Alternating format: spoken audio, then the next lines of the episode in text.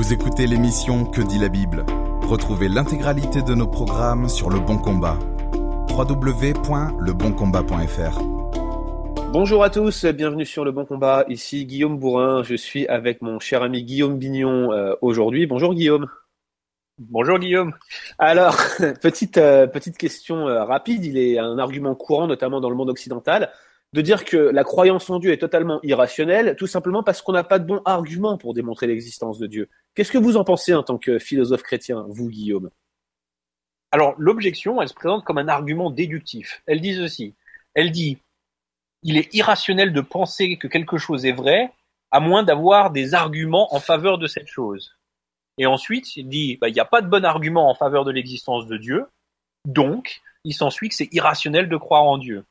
Et cet argument-là, il est souvent euh, présupposé par notre culture et les gens le croient de manière assez implicite, mais il est désespérément faux parce que ces deux prémices sont fausses. Donc il n'a vraiment pas une seule jambe pour se tenir. La première prémisse, elle dit qu'il n'est pas rationnel de croire quelque chose à moins d'avoir un bon argument. Et ça, c'est démontrément faux démontrablement faux. Il y a des tonnes de choses qu'on sait et qu'on est parfaitement rationnel d'affirmer sans avoir des arguments. La première, euh, l'existence du monde extérieur. On n'a aucun argument en faveur de l'existence du monde extérieur. Si on était un corps dans la matrice ou bien un cerveau dans un bocal manipulé par un scientifique, on aurait exactement la même expérience et il n'y a aucun argument qui différencie les deux scénarios. Donc on est parfaitement rationnel pourtant de penser que le monde extérieur est réel et pourtant on n'a pas d'argument en faveur. Une autre chose, c'est les lois de la logique. Les lois de la logique, le fait que deux propositions qui se contredisent puissent, puissent pas être vraies toutes les deux. C'est une évidence, on le présuppose tous et on le sait tous, mais il n'y a pas d'argument en faveur de cette loi de la non-contradiction, puisque pour, pour offrir un argument en faveur de cette loi, il faudrait présupposer la loi elle-même.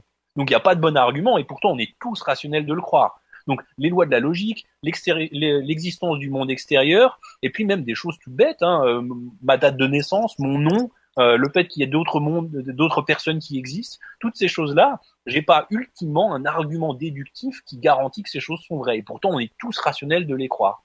Et donc, pourquoi est-ce que l'existence de Dieu serait différente? Pourquoi est-ce qu'on pourrait pas dire que l'existence de Dieu est une évidence, quelque chose qu'on trouve en soi et qu'on, quand on réfléchit à la question, ça nous semble assez net, Dieu existe, on pourrait tout à fait être rationnel sans avoir un argument déductif. Mais je me précipite sur la deuxième prémisse et je dis, mais pourquoi est-ce que je devrais accepter qu'il n'y a pas de bonne raison de penser que Dieu existe? Pas du tout. Il existe un nombre assez impressionnant d'excellents arguments en faveur de l'existence de Dieu. Euh, dans la littérature, aujourd'hui, il y a des arguments discutés de manière très sérieuse en philosophie analytique.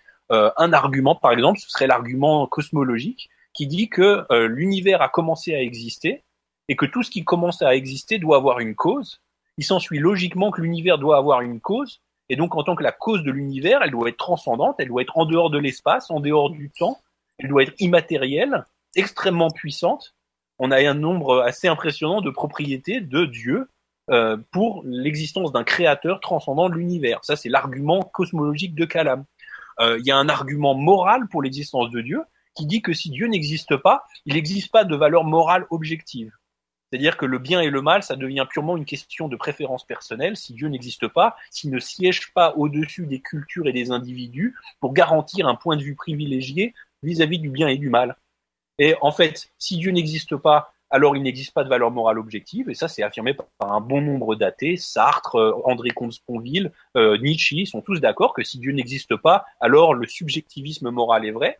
Mais en fait, les valeurs morales objectives existent, et ça on l'aperçoit nous-mêmes dans notre expérience morale, on s'aperçoit qu'il y a réellement une vérité vis-à-vis des, actions morales, c'est pas juste une question de préférence personnelle qu'il est mal de tuer et de violer ou de torturer un enfant pour le plaisir il y a une réalité objective.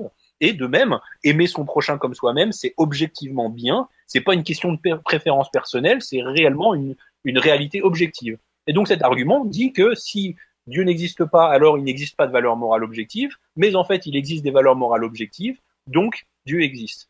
Alors, c'est juste quelques arguments comme ça en faveur de l'existence de Dieu qui sont convaincants, solides.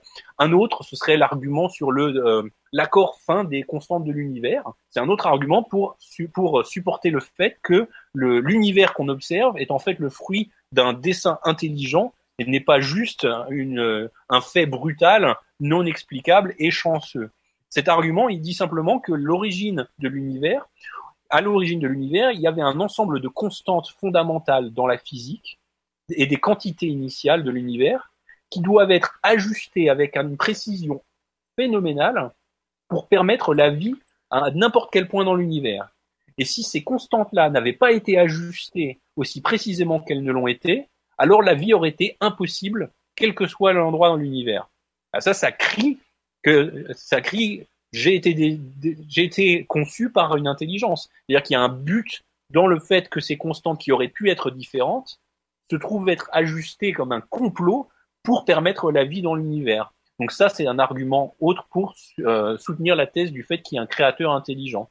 Et puis après, il y a d'autres sortes d'arguments. Il y a des arguments historiques vis-à-vis -vis de la réalité des miracles.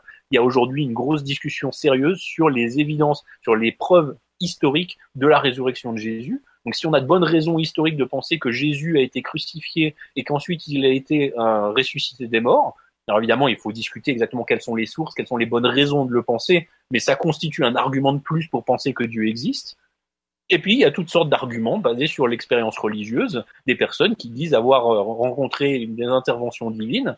Euh, c'est pas des choses à, accepter comme ça sans critique, mais c'est quelque chose à prendre au pied de la lettre. Il faut quand même discuter et voir est-ce qu'il y a de bonnes raisons. Donc toutes ces choses-là, on les met ensemble. Ça, ça me semble être des très bons arguments en faveur de l'existence de Dieu.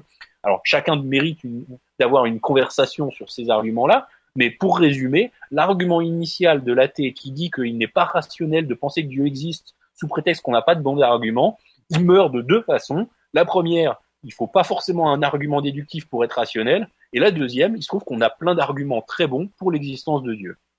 Chaos. Merci beaucoup, Guillaume. C'est un, toujours un plaisir de vous accueillir sur le bon combat. On se retrouve la semaine prochaine pour un nouveau podcast. Au revoir. Merci d'avoir écouté cet épisode de Que dit la Bible. Retrouvez l'intégralité de nos programmes sur le bon combat.